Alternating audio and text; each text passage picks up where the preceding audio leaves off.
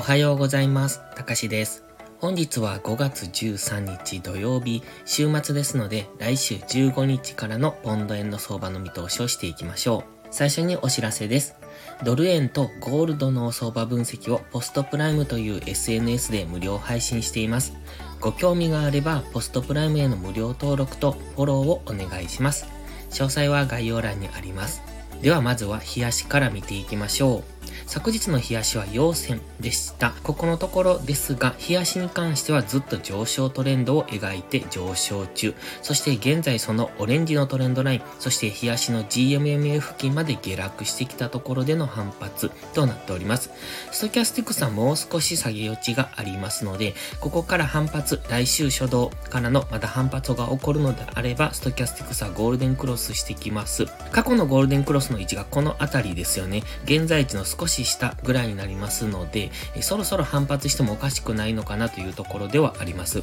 ただ、ストキャスティクスの動きがあまり綺麗じゃないです。綺麗に下落、上昇していないという状態が続いてますので、綺麗に安値圏から高値圏、もしくは高値圏から安値圏という風に動いていると、その流れに沿ってチャートも動きやすくなるんですが、ここのところあまり綺麗に動いてませんので、ストキャスティクスが安値圏からゴールデンクロスしたとしても、ここから上昇していけるのかどうかっていうのは少し怪しいところではあります。現在は日足の緑のボックスの上限、そしてオレンジのトレンドライン、それから GMMA の青帯というところが意識されての一旦の反発にはなってますが、この先この反発からの上昇になるのかどうかっていうのはもう少し時間がかかると思いますので、もう一段の下落っていうところは考えておく方がいいと思います。その場合はこの白のラインぐらい、165.5ぐらいまでの下落っていうところをイメージしておくのがいいですね。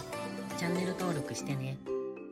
では4時間足です。4時間足はこの黄色で描いた三角持ち合いを下抜けてからの今は調整の上昇のように見えます。4時間足の GMMA 今まではずっと上を向いていたんですが今収束して下向きになりかけてきてます。そして現在地付近金曜日はほぼほぼ動きがなかったというところで1時間足の小さなボックスの中で上にも下にも行けないというそういう状態でした。この状態が月曜日も続くのであれば4時間足の GMMA に上値を抑えられての下落。つまり今4時間足が下落トレンドに入りかけてきているんですね。この直近の最高値の172円ぐらいからの下落っていうのは高値を切り下げてきてます。そして安値もわずかですが切り下げてきているんですね。ヒゲですのでここを切り下げたというかどうか微妙なんですが、どちらにしましても今はディセンディングトライアングルのようなものを描いてきてますので、上昇したとしてもこの黄色の右下がりのラインぐらいまで、つまり三角持ち合いの上限ぐらいまでの上昇を考えておくのがいいと思います。そして4時間足の GMMA で上値を抑えられて下落してきた時は、先ほど日足で言ったライン165.5ぐらい、この辺りまでの下落っていうところを考えておきたいですね。今は4時間足では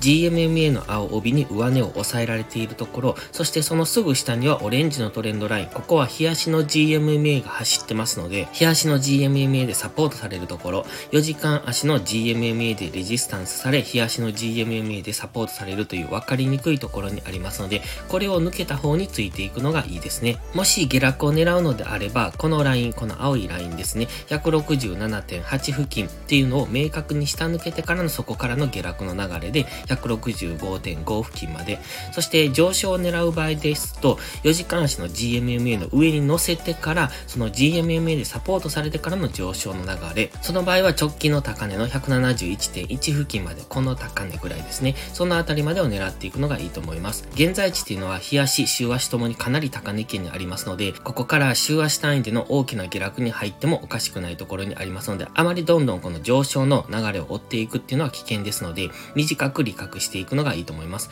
もちろん上昇する可能性もあるんですが、やはりかなり高値圏にありますので、もし上昇を狙うのであれば、しっかりと下がったところからの上昇を狙って、優位性のあるところからエントリーしていく必要がありますので、もしそうするのであれば、直近の安値ですね、167.8付近までもう一度下落してきて、ここでダブルボトムをつけてから上昇するみたいなところを狙っていくのがいいと思います。上がれば上がるほど優位性がありませんので、大きく上昇してきて、このあたりですね、直近の高値を超えたあたり、171.1を明確に上抜けたあたりから、例えばロングエントリーをしたとすれば、ここもうかなり週足での高値圏になりますので、上昇する可能性はあったとしても優位性はありませんので、そこは注意です。ですので、ロングエントリーをするのであれば、できるだけ下がったところから拾っていく。のがいいですね。直近ではダブルボトムをイメージしての上昇、もしくは4時間足の GMMA の上に乗せてからの上昇。その場合は GMMA にサポートされてからっていうところを見ておくのがいいです。で、GMMA にサポートされるっていうのはこんな感じですね。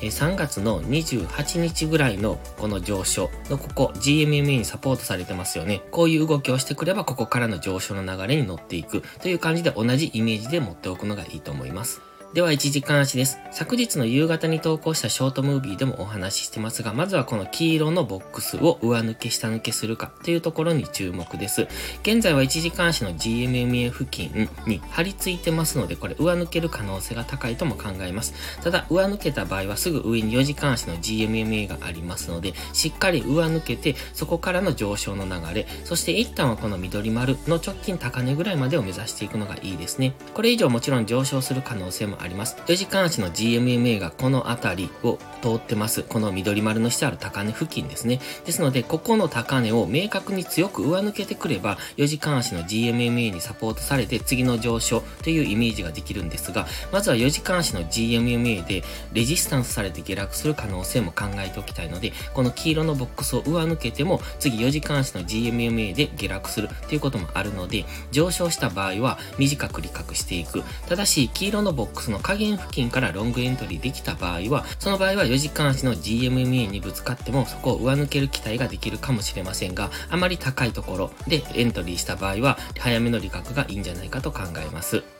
今はこの緑のトレンドラインを上抜けてはきてます。上抜けるというか横横の抜け方ですので、ここから上昇するかどうかっていうのは怪しいところ。ただ、1時間足の GMMA にぶつかったところで今下げ渋ってますので、おそらく上抜けるんだろうとは思いますが、現在地のすぐ上には4時間足の GMMA があることも忘れないようにしておきたいですね。そしてボックスを下抜けた場合もすぐ下には日足の GMMA、ちょうどこのオレンジのトレンドラインぐらいのところに日足の GMMA がありますので、サポートもされやすくなりますので、黄色のボックス下抜けた場合の利確ポイントは直近の安値ぐらいまでですね、168円ぐらいのところに利確ポイントを置いておくのがいいと思います。1時間足では黄色のボックスの中で動いてますので、これを抜けた方についていくのがいいんですが、基本的にはこの大きなボックスですね、169.8付近から167.8付近での大きなレンジの中の現在は中央付近で小さなレンジを作っているというイメージでトレードしていくのが良さそうです。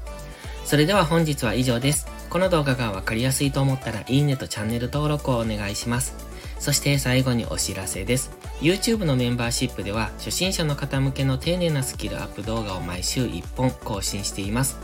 トレードの基礎が学べるメンバーシップにご興味があれば一度お試しください。また、初心者ではないけど安定して勝てないという方は、ポストプライムでのプライム会員をお勧めしています。こちらは YouTube のメンバーシップと違って2週間の無料期間があります。7月からプライム会員価格を値上げしますので、少しでも気になる方はお早めの行動がお得です。今登録すれば値上げ後も今の価格が適用されます。ぜひ無料期間を有効にご活用ください。詳細は概要欄にあります。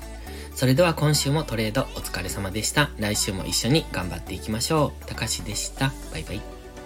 インジケーターの使い方解説ブログを書きました。GMMA、ストキャスティクス、MacD の使い方について詳しく書いてます。まずは一度目を通してみてください。きっとスキルアップのお役に立てると思います。インジケーターは何気なく表示させるのではなく、理解して使いこなすことが大切です。また、インジケーターを使ったエントリー手法のテキスト販売を始めました。こちらは初心者から中級者向けですが、初心者の方向けの初級編もご用意しています。勝つための聖杯なんてありません。だからこそ地味にコツコツとスキルを積み上げていくものです。このテキストはそんな方のお力になれると信じています。せっかく FX を始めたのですから明るい未来を夢見て頑張りましょう。